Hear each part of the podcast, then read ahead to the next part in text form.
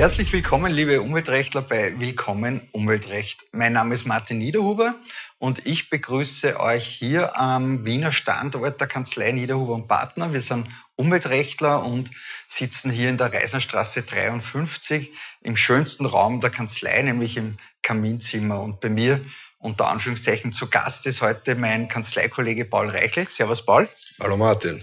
Äh, der Paul sitzt eigentlich in unserer Salzburger Kanzlei und hat dort viel mit Naturschutzrecht zu tun, rund um Wasserkraftwerke, Skigebiete. Und das ist der Grund, warum wir heute, Paul, uns über EU-Naturschutzrecht unterhalten wollen.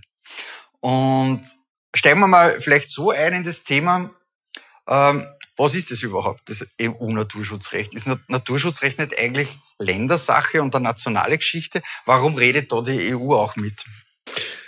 Beides ist richtig. Natürlich ist Naturschutzrecht schon seit Anbeginn, seitdem es Naturschutzrecht gibt, grundsätzlich Sache äh, der Bundesländer. Wir haben in Österreich neun Naturschutzgesetze, die alle irgendwie ähnlich ticken, aber dann doch nicht äh, gleich sind. Ähm, gibt eh immer wieder Diskussionen, ob man nicht ein einheitliches Bundesnaturschutzgesetz jetzt einführen möchte. Aber wie in so vielen Rechtsbereichen bei uns im Umweltrecht, auch im Naturschutzrecht gibt es zwei zentrale Richtlinien, wo die Europäische Union auch äh, der Ansicht ist, äh, dass hier Bedarf besteht, das zu regeln. Das sind auf der einen Seite die Vogelschutzrichtlinie und auf der anderen Seite die Flora-Fauna-Habitat-Richtlinie. Wie es der Name schon sagt, geht es um Tiere, Pflanzen und Lebensräume. Vielleicht noch ein Satz dazu. In der klassische Naturschutzrecht, mit dem wir in Österreich immer zu tun hatten, ist ja sehr oft der Thema der Landschaftsschutz und so weiter. Das ist aber alles kein Thema des EU-Naturschutzrechtes. Mhm. Und über die zwei Richtlinien reden wir heute, Paul. Äh, Frage vorweg, könnten die jetzt quasi direkt oder müssen wir die auch national umsetzen? Und wenn wir es umsetzen müssen, wie, in, in welcher Form passiert das? Die Richtlinien sind natürlich äh, umgesetzt oder äh, zumindest die Versuche äh, sind weitestgehend gut gelungen, sagen wir es mal so. Allerdings, wer die Diskussion seit dem Beitritt Österreichs zur Union äh, verfolgt, äh, jedes Jahr flackert irgendwo in irgendeinem Bundesland auf, dass entweder das dortige Naturschutzgesetz womöglich nicht ausreichend umgesetzt ist oder dass womöglich Schutzgebiete, die die EU-Kommission äh, auf Basis dieser Richtlinien verlangen würde, nicht ausreichen oder womöglich gar nicht ausgewiesen sind. Mhm. Das heißt, Sukkus ist zwei Richtlinien auf EU-Ebene, neun Umsetzungsakte in Österreich. Ist das die? Ja, das leisten wir uns, ja. Okay. Schön eigentlich. Ne? Äh, schauen wir uns ein bisschen an, was in den Richtlinien jetzt sozusagen drinnen steckt. Ne? Das eine ist ja der Gebietsschutz, ja. haben wir schon gesagt. Wie funktioniert der? Ich meine, welche Gebiete werden da geschützt? Wer entscheidet das? Entscheidet das die Kommission oder wie, wie geht da das Prozedere? Also ein, eine Verpflichtung nach beiden Richtlinien ist, dass die Mitgliedstaaten geeignete Gebiete, zum Beispiel zum Schutz von bestimmten äh, Vogelarten, die zahlenmäßig und flächenmäßig bestgeeigneten Gebiete, wie die Rechtsprechung hier sagt, ausweist. Ja. Das Ausweisungsprozedere nach beiden äh, Richtlinien ist nicht deckungsgleich. Es mündet aber äh, innerstaatlich jedenfalls in die Verpflichtung, dass der jeweilige, ähm, die jeweilige Landesregierung eine Verordnung erlässt, mit dem ein solches Schutzgebiet ausgewiesen wird, wo halt dann drinsteht, für diese und jene äh, Fledermausart oder Vogelart oder Lebensraumtyp wird ein Gebiet planmäßig verordnet einfach. Und da steht dann drin in diesen Verordnungen, äh, was dort zu tun ist, um einen sogenannten günstigen Erhaltungszustand wiederherzustellen oder was dort geboten, verboten ist ähm, und so weiter. Und das sind dann diese Europaschutzgebiete? Das sind die in den einzelnen Naturschutzgebieten, werden die äh, Naturschutzgesetzen, werden die durchgehend als sogenannte Europaschutzgebiete bezeichnet oder eben auch als Natura 2000 Gebiete. Du hast dir gerade versprochen, hast gesagt, in den einzelnen Naturschutzgebieten, das ist nämlich genau schon meine nächste Frage. Jetzt habe ich diese Europaschutzgebiete, die halt sozusagen die EU vorgibt, aber national haben wir ja immer schon gehabt Naturschutzgebiete und Landschaftsschutzgebiete und geschützte Landschaftsteile und was weiß ich, was sonst noch alles. Wie verhält sich das zueinander? Die werden nicht obsolet dadurch. Also äh, die neuen unter Anführungszeichen äh, Europaschutzgebiete, die auf Basis des Unionsrechts äh, verordnet wurden, treten einfach hinzu. Teilweise äh, werden als Europaschutzgebiete Gebiete verordnet, die schon bisher als Naturschutzgebiete verordnet waren. Ich habe jetzt noch zusätzliche Schutzzwecke oder Handlungsanforderungen oder womöglich Verbote. Und bei der ganzen Ausweiserei von diesen Gebieten gibt es ja immer wieder mal Kritik, ähm, oft mal von Umweltseite, ja. dass das sozusagen der, der, Mitgliedstaat zu schlampig macht und ja. dass er was übersieht. Was passiert dann? Ja, das ist eines äh, der heikelsten Dinge überhaupt.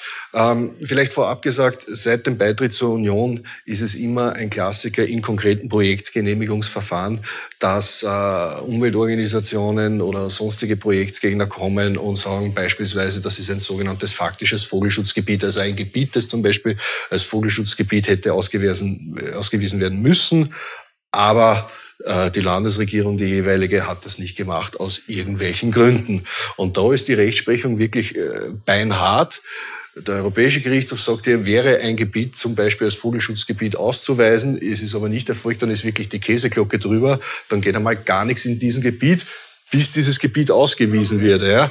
Wenn nämlich ein solches Gebiet ausgewiesen wird, dann sind zwar die Anforderungen, die inhaltlichen an eine Genehmigung strenger, aber nicht unmöglich. Bei einem sogenannten faktischen Vogelschutzgebiet ist es de facto unmöglich. Das heißt, versehentlich nicht ausweisen ist nur schlimmer als ausweisen. Ganz genau. Und mhm. deswegen, wenn du ein bisschen äh, verfolgst, die UVP-Verfahren, vor allem in Westösterreich der letzten Jahre und Jahrzehnte, irgendwer hat garantiert vom faktischen Vogelschutzgebiet besprochen. Man könnte glauben, wir sind im Amazonas. Na wunderbar. Warten wir so, Pauli. Äh, ähm, Geht es auch in die andere Richtung? Das heißt, ist auch denkbar, dass Gebiete ausgewiesen sind, wo man dann eigentlich feststellt, zu Unrecht. Äh, das ist eigentlich nicht gerechtfertigt und wo man sozusagen wieder einen Schritt zurückgehen müsste. Ja, auch das gibt es äh, seit neuesten oder vor zwei, drei Jahren gab es auch hier mal eine Rechtsprechung. Das war in, in Mailand, in der Umgebung des dortigen Flughafens. Da war vor Jahrzehnten auch ein Europaschutzgebiet festgelegt, aber das irgendwie, diese Verordnung konnte nicht mehr den Schutz gewährleisten, für den es eigentlich ausgewiesen war. Und da hat der Europäische Gerichtshof gesagt, das ist eigentlich sinnlos. Ähm, und da besteht auch dann wieder die Verpflichtung der Mitgliedstaaten, hier derartige Schutzgebietsausweisungen zurückzunehmen. Okay. Aber national haben wir das noch nicht erlebt, ne? Nein. Wird, wird auch noch werden. Ne? Wir arbeiten dran. Alles klar. Gut, soweit einmal zum Gebietsschutz. Ja. Jetzt gehen wir rüber zum Artenschutz. Äh, ähnlich komplex, tickt aber irgendwie anders. Ne? Der Artenschutz, dem Artenschutz ist es einmal wurscht, ob irgendein Gebiet ausgewiesen ist. Ja? Dem Artenschutz geht es prinzipiell äh, jetzt rein auf die in den einzelnen Anhängen der Vogelschutzrichtlinie oder der FFH-Richtlinie angeführten besonders geschützten Tierarten. Es ist völlig egal, ob die jetzt in einem Natura 2000 Gebiet sich aufhalten oder in einem Landschaftsschutzgebiet oder in der Reisener Straße. Äh, alleine dadurch, dass es eine derart geschützte Tierart ist, äh, genießt sie den Schutz der artenschutzrechtlichen Verbotstatbestände. Mhm. In der Reisenstraße habe ich noch keine geschützte Art entdeckt, weil die Botschaften immer Kunstrasen im Vorgarten haben. Ja. Aber wir haben ja einen schönen Vorgarten, wer weiß, was sich da noch, was da noch ansiedeln wird. Äh, Artenschutz, ähm, ein großer, ein großer Aufreger in Salzburg war äh, Kraftwerk Sohlstufe Lehn. Ja. Haben eh wir zwar rechtlich betreut, kann man sagen, weil es kein Geheimnis ist. Äh, dann ist der Biber aufgetaucht. Was bedeutet das? Ja, ähm, das ist überhaupt eine Sache, die ja sehr, sehr oft äh, vorkommt.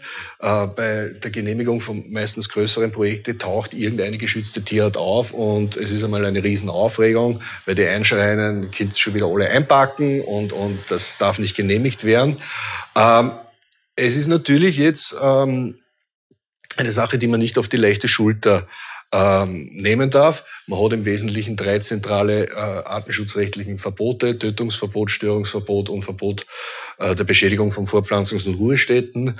Da ist es ganz wichtig, dass man sich mit guten Ökoplanern, guten Ökogutachtern zusammensitzt, um hier ein Projektdesign aufzusetzen, das ähm, die Minderung der Eingriffe auf diese geschützte Tierart äh, gewährleistet. Aber ich meine, ist es nicht so, dass bei jedem Projekt, das eine gewisse Größe hat, Arten dann auch gestört werden oder dass möglicherweise auch Individuen getötet werden? Ja, äh, das stimmt grundsätzlich. Und wenn man sich rein jetzt den Wortlaut der jeweiligen Richtlinien durchliest, dann sind die sehr, sehr hart geschrieben. Und rein von diesem Wortlaut könnte man ausgehen in diesen einzelnen Verbotstatbeständen, äh, dass man das so gut wie mit jedem Projekt erreicht. Äh, da gibt es aber jetzt, sage ich mal, mehrere Akte richterlicher oder höchstrichterlicher Rechtsvorbildung, um es mal so zu sagen. Ähm, da hat man doch erkannt, dass wenn das alles so hart gelesen wird, äh, wie es da steht, man de facto überhaupt nichts mehr genehmigen könnte. Und das kann auch nicht im Sinne des Erfinders sein. Äh, die Rechtsprechung hat hier Spielräume geschaffen, wo jetzt meiner Meinung nach ohne den Verlust für, jetzt sage ich mal, äh, den Schutz von äh, geschützten Tieren und Pflanzen Projekte doch noch möglich wären. Aber es ist natürlich der Projektwerber und seine Ökoplaner und seine Rechtsanwälte sind gefordert, das ist keine Frage. Die Rechtsanwälte sind immer gefordert. Du, äh, wenn man jetzt äh, das durchdenkt und sagt, da habe ich jetzt sozusagen drei Verbotstatbestände ja. und sozusagen Prämisse ist schon mal durch gute Projektplanung zu verhindern, von vornherein, dass einer dieser Verbotstatbestände angesprochen wird. Dann ist man ja schon mal im grünen Bereich. Was ist, wenn das doch nicht gelingt? Dann kommt ja die, dann kommt man ja in dieses unzählige Instrument der Interessen ab. Ja, genau. Und das möchte eigentlich jeder vermeiden. Ja. Es gibt natürlich immer Projekte, egal wie du sie planst, man wird reinkommen in die Interessenabwägung. Ähm, eine Interessenabwägung ist jetzt nichts, was völlig ähm, nicht zum Reiten wäre, aber sie ist leider sehr kompliziert geschrieben und muss man sagen, äh, es ist auch nicht jedes Projekt gleich. Äh, wenn ich ein Großkraftwerk habe, das für die Grundlastversorgung eines österreichischen Bezirks äh, ähm, wichtig ist, dann habe ich mit dem öffentlichen Interesse werde ich weniger Probleme haben als Hausnummer hm, für einen Golfplatz. Mhm. Bei der Interessenabwägung gibt es ja noch die besondere sozusagen Spielart, dass sie ja beim Vogelschutz dann noch enger geschnitzt ist als bei den anderen Tierarten. Ja, ne? genau. Beim Vogelschutz ist es ganz kritisch, weil ähm, bei, ich sage mal, normalen Tiere, äh, Pflanzen und Lebensräume kann ich auch ähm, regionalwirtschaftliche Interessen in die Waagschale werfen. Das kann ich beim Vogelschutz überhaupt nicht. Also beim Vogelschutz ist es so, löse ich einen, einen artenschutzrechtlichen Verbotstatbestand aus, dann ist die Interessenabwägung wirklich beschränkt auf so überragende Interessen wie, sagen wir die Landesverteidigung oder sowas, ja, aber nicht mehr viel mehr. Ja, Landesverteidigungsprojekte macht man nicht so viel, ne? Noch nicht. Also insofern, glaube ich, muss man, da kommen wir eigentlich jetzt zu meiner nächsten Frage, muss man, glaube ich, schon beim Projektieren ein bisschen ja. aufpassen, dass man das mitdenkt. Ja. Was sind denn deine Tipps äh, für den guten Projektwerber oder für den gut beratenden Projektwerber? Wie, wie soll er denn das aufgleisen, dass er das in den Griff kriegt? Also der gut beratende Projektwerber äh, braucht äh, jedenfalls, wie ich schon vorher gesagt habe, den Ökoplaner, äh, nicht nur mit der Ahnung von seinem Fachbereich, weil das haben eh viel. Ähm, wichtig ist es auch, ähm, den rechtlichen Rahmen gut zu kennen. Ähm, aus meiner Erfahrung ist es oft so, man hat zwar den Juristen und man hat den Planer, aber dass sich die jeweils ihre gegenseitigen Sprachen richtig übersetzen und alle gemeinsam wissen, von was man redet, ähm, das ist eigentlich die, äh, die große Kunst dabei. Also das richtige Team äh, zu haben und äh, ähm, hier auch in enger Abstimmung vor allem mit der Behörde die muss ja auch wissen äh, und auch dann im günstigen Fall honorieren, was dort eigentlich auch geplant wird. Mhm. Okay. Also immer der Gefahr ins Auge schauen eigentlich, ne? Richtig. Äh, wir kommen zum Schluss, Paul. Letzte Frage. Stell dir vor, du wärst äh, der EU-Gesetzgeber. Kommission, Parlament, Rat, alles in einem. Und du hättest die Chance sozusagen an ein paar Stellschrauben des EU äh, Naturschutzes, der ja offensichtlich ziemlich kompliziert ist, ja. zu drehen. Was würdest du machen?